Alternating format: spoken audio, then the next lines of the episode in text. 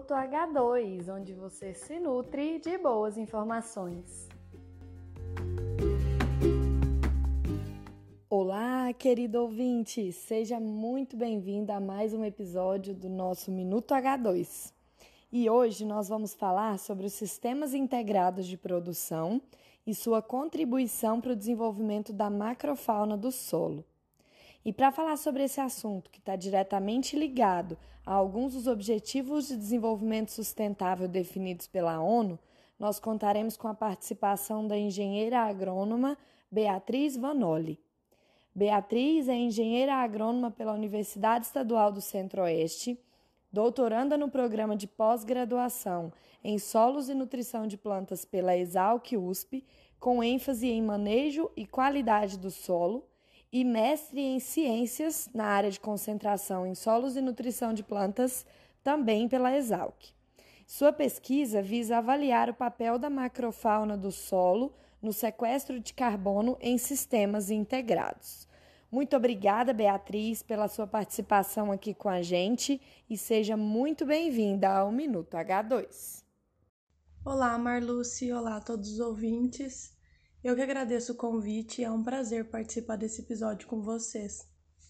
Beatriz, para começar a nossa conversa, eu gostaria que você falasse para a gente quem são os organismos que fazem parte da macrofauna do solo e como os sistemas integrados podem contribuir para o desenvolvimento dessa macrofauna.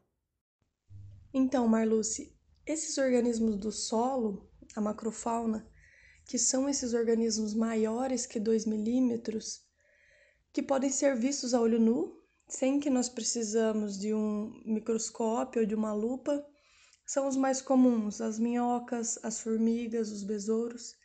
Eles são suscetíveis ao manejo aplicado na área e a ação antrópica em geral, né, a ação do homem. E a biodiversidade do nosso solo, ela está sujeita a alteração conforme o manejo da nossa área, o manejo aplicado no sistema. Então, onde que entra os sistemas integrados? O próprio nome diz, né, Marluce? Sistemas integrados, a integração do sistema, onde a gente tem a diversidade de plantas e talvez a entrada de animais. Então, essa diversidade no sistema, eu tenho diversas fontes de alimento e habitat para a macrofauna, promovendo aí o aumento da biodiversidade. Quais os principais manejos adotados dentro dos sistemas integrados que contribuem com o desenvolvimento e a manutenção dessa macrofauna do solo, Beatriz? Antes de nós falarmos dos manejos adotados, Marlúcio, vale nós lembrarmos que os sistemas integrados eles são muito diversos e nós podemos implementar eles de muitas formas. Nós podemos ter uma integração de lavoura com pecuária, uma integração lavoura-floresta. A gente pode ter também uma integração floresta-pecuária, por exemplo, sem a cultura agrícola. E talvez na forma mais complexa delas, a integração lavoura-pecuária-floresta, onde eu tenho a cultura agrícola, o animal e uma cultura perene. E os manejos adequados, propriamente ditos, eles são o plantio direto, onde eu tenho a rotação de culturas e a cobertura vegetal no solo, e o uso de plantas de cobertura e adubação verde. Então vamos falar um pouquinho mais. As plantas de cobertura, elas são fundamentais para os sistemas integrados. Por quê? Com elas eu tenho a diversificação dos sistemas radiculares, também das plantas, quando eu tenho a diversificação das plantas, eu tenho maior fornecimento de alimento para macrofauna e habitat, como a gente já conversou, e eu também tenho maior liberação de exudatos das raízes. E isso vai aumentar a atividade dos micro-organismos, vai favorecer diversas funções do solo, dentre elas a ciclagem de nutrientes, por exemplo, o aporte de carbono orgânico no solo. Além disso, a cobertura vegetal também vai proteger o solo de, da radiação solar, vai proteger o solo da variação de temperatura, vai conservar a umidade do solo. Isso vai favorecer as minhocas, por exemplo, também a atividade dos organismos, vai favorecer habitat para muitos, muita macrofauna. além de tudo, vai reter água para a cultura.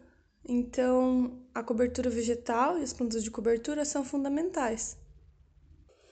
Vale lembrar, Marluce, que um manejo agrícola ele só é considerado sustentável quando ele mantém ou melhora a qualidade da água, do ar e do solo e dos recursos alimentares.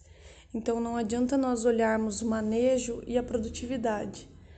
A gente tem que olhar para a qualidade da nossa água, do nosso solo e do nosso ar, para ver se tudo isso está sendo conservado, se nós não estamos perdendo solo por erosão, se nós não estamos se a nossa água está percolando, está infiltrando. É, isso tudo vai garantir a saúde do nosso solo e a sustentabilidade do sistema agrícola para nossas gerações futuras também produzirem nesse sistema e para que o nosso ecossistema se mantenha em equilíbrio, para o nosso para nossa área agrícola volte a ser estabelecida com biodiversidade. Outra coisa legal que vale a gente lembrar é que no nosso solo, 40% do, das espécies terrestres de biodiversidade ficam dentro do solo. E eu acho que é nosso papel como agrônomo, como pesquisador, como produtor, garantir que uma fração dessa biodiversidade volte a habitar nossos sistemas agrícolas. Então, os sistemas integrados eles estão aí para nos ajudar de, devido a essa, essas práticas de manejo conservacionistas, quando a gente tem diversidade de plantas verdes no campo, diversas raízes crescendo ao mesmo tempo, isso vai favorecer a gente conseguir resgatar essa biodiversidade. Beatriz, dentro do trabalho de vocês, vocês têm estudado os diferentes sistemas, né? E as características de comportamento, inclusive, né, e de atuação de diferentes organismos dentro desses sistemas, né, nessa macrofauna do solo. E na avaliação da qualidade desse solo e da biodiversidade dessas áreas, o que é que vocês têm identificado como mais interessante na relação entre a macrofauna e o solo? A importância da biodiversidade desses mais variados organismos da macrofauna, ela está associada à qualidade do solo devido aos serviços e às funções que esses organismos eles desempenham no, no solo. Então, a gente tem um, um indicador biológico, que é a macrofauna, mas ele está associado aos indicadores físicos e químicos do solo. A gente tem a macrofauna desempenhando papéis fundamentais para estrutura e agregação do solo, percolação da água, matéria orgânica, dinâmica do carbono. A gente tem também elas correlacionadas à fertilidade do solo, ciclagem de nutrientes. Então, a macrofauna ela está associada a diversas funções do solo. Por isso, eles têm sido muito importantes estudados como um indicador de qualidade do solo. E a gente tem associado ou visto que solos com grande biodiversidade tem uma alta qualidade, uma alta saúde, né? E o manejo que a gente comentou ainda há pouco, Marluce, como a cobertura vegetal, por exemplo, que é essa palhada na superfície do solo, que é um dos pilares do plantio direto, fundamentais para uma agricultura sustentável, ela vai, ele vai impedir a perda da biodiversidade da macrofauna, ou melhor, favorecer com que esses organismos habitem aquela área, principalmente os engenheiros do ecossistema, que são as minhocas, formigas, os cupins, e eles são fundamentais para que ocorra essas outras funções do solo, para abertura de galeria, para que haja percolação da água, para que haja a entrada do material vegetal da superfície lá para dentro do solo, para que aumente a ciclagem de nutriente no perfil, aumentando a fertilidade do solo. Então, todas essas funções da macrofauna estão muito associadas à qualidade do solo. E a gente tem visto isso nos sistemas integrados. E outro papel fundamental da macrofauna que eu tenho estudado no meu doutorado é o papel da macrofauna na proteção do carbono no solo. Ou seja, a macrofauna ela tem um potencial de formar agregados biogênicos no solo, que são agregados muito estáveis e junto com matéria orgânica, carga da argila e ainda a saliva dos organismos, ele tem uma formação muito mais estável e dentro desse agregado eu posso ter carbono associado a mineral ou matéria orgânica particulada. Então eu tenho formas de carbono diferentes, mas que estão protegidos dentro de um agregado. Então tem mais um grande ramo onde a macrofauna tem atuado, que é no sequestro de carbono.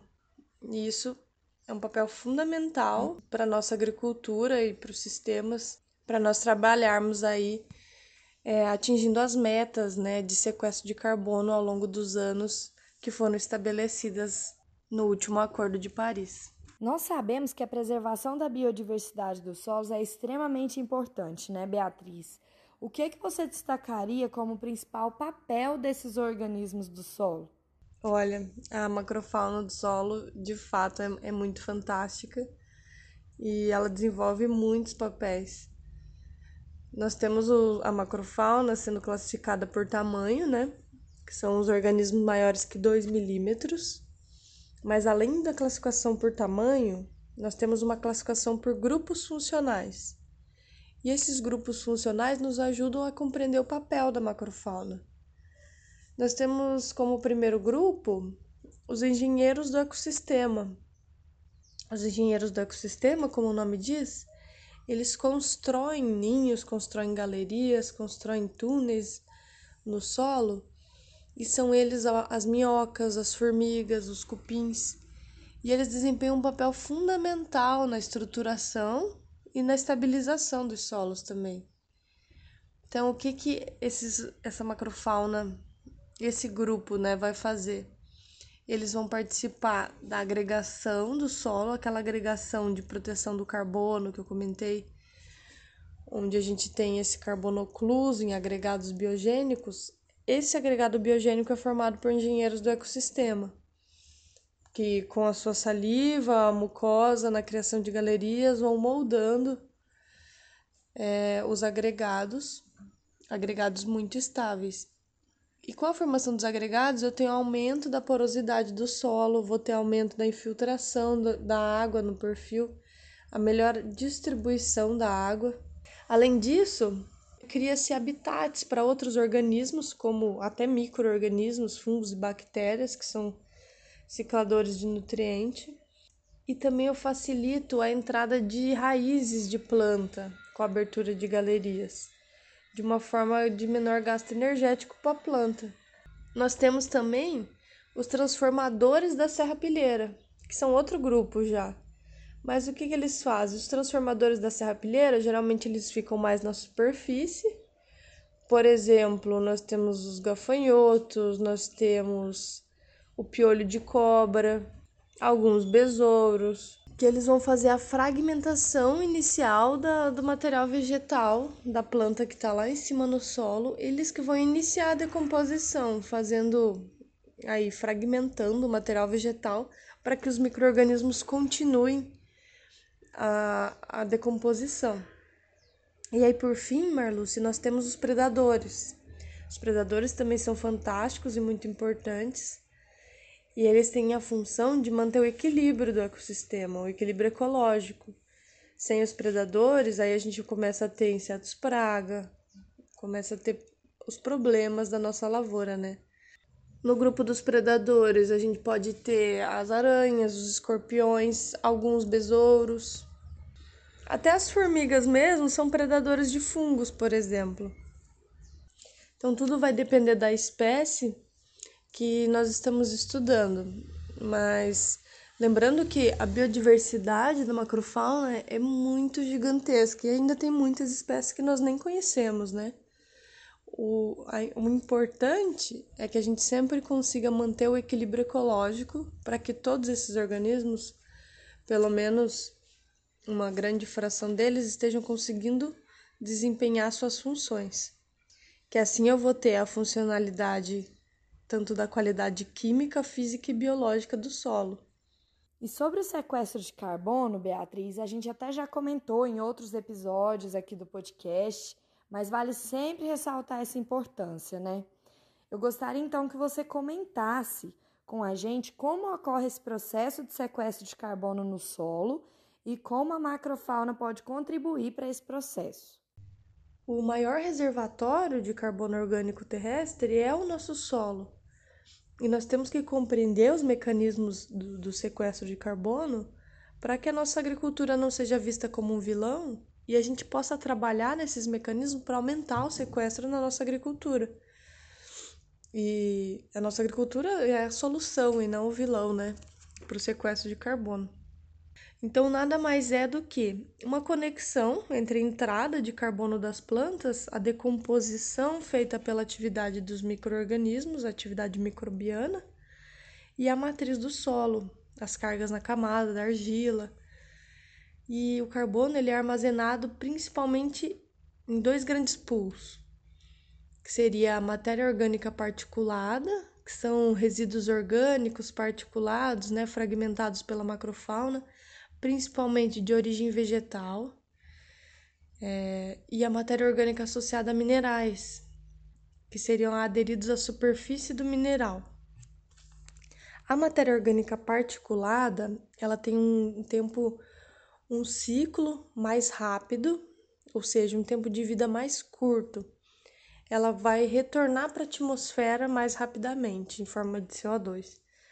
Então, pode ficar no solo de 1 a 50 anos. Já a matéria orgânica associada a mineral pode ficar no solo muito mais tempo, tem um ciclo de vida mais lento. Ele pode ficar de 10 a mil anos. Isso vai depender do que? Vai depender do tipo de argila, do tipo de mineral, da carga do solo. Então, tem algumas variáveis. Ah, mas e onde que entra a macrofauna? A macrofauna, ela vai entrar na proteção física desses dois pools de armazenamento de carbono. Então, a macrofauna pode aumentar o tempo de vida da matéria orgânica particulada, que é essa com um tempo mais rápido, protegendo essa matéria orgânica fisicamente, por meio desses agregados biogênicos que eu comentei anteriormente.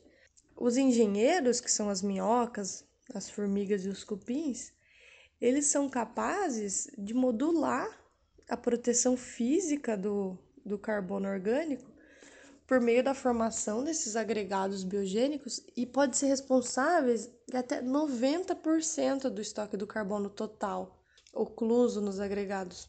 Então, a gente está falando de, de um grande potencial da fauna. E as minhocas, elas convertem os compostos lábeis de plantas em, em necromassa microbiana em reservatório de carbono estabilizado e eles aumentam a resiliência do carbono no solo. Ou seja, a minhoca vai converter matéria orgânica que estava solta no solo e vai transformar numa matéria orgânica mais estável, basicamente. Então eles têm esse papel de aumentar o tempo de permanência do carbono no solo para que não se perca. E embora essas atividades biológicas sejam em pequena escala, porque são exercidas por esses organismos que às vezes estão ausentes nas nossas áreas, eles vão se agregar em escalas muito maiores, né? Quando a gente fala de biodiversidade de uma área como um todo, de uma região, a gente está falando em grandes resultados funcionais, como ciclagem de nutrientes, como formação da estrutura do solo, como sequestro de carbono. Então a gente tem que preservar a biodiversidade do solo, porque eles são muito importantes.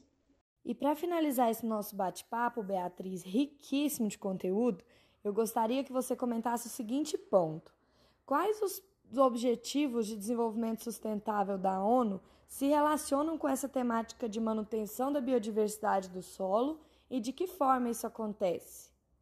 O Brasil ele participa de diversos acordos internacionais e está comprometido com agendas de sustentabilidade, em 2015, na Conferência das Nações Unidas sobre Mudança do Clima, que é a COP21, o Brasil se comprometeu em reduzir 43% das emissões de gases do efeito estufa até 2030. E outro compromisso importante foram as ODS também, que foram os Objetivos de Desenvolvimento Sustentável, que é uma, uma agenda global que que são 17 objetivos integrados, e eles mesclam três dimensões de sustentabilidade. Então, cada país distribuiu aí por cidades para que a gente busque alcançar esses 17 objetivos.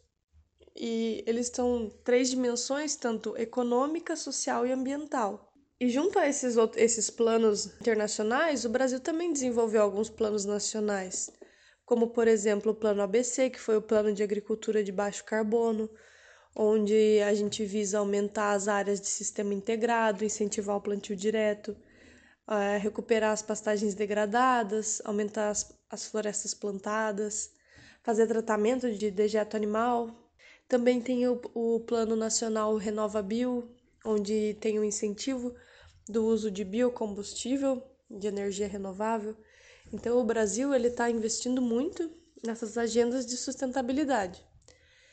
E no meu trabalho, no meu projeto de doutorado, onde eu estou buscando compreender o papel da macrofauna no sequestro de carbono nesses sistemas integrados, ou seja, eu quero entender o mecanismo que a macrofauna usa e a recalcitrância do carbono no solo. Quão estável vai ficar esse carbono sequestrado pela macrofauna.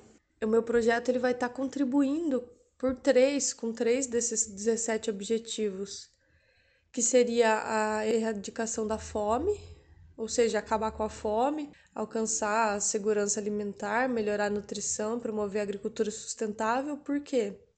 Quando eu tenho aumento da biodiversidade, eu tenho aumento da fertilidade do solo, da ciclagem de nutrientes. Então, eu tenho uma maior produtividade da área.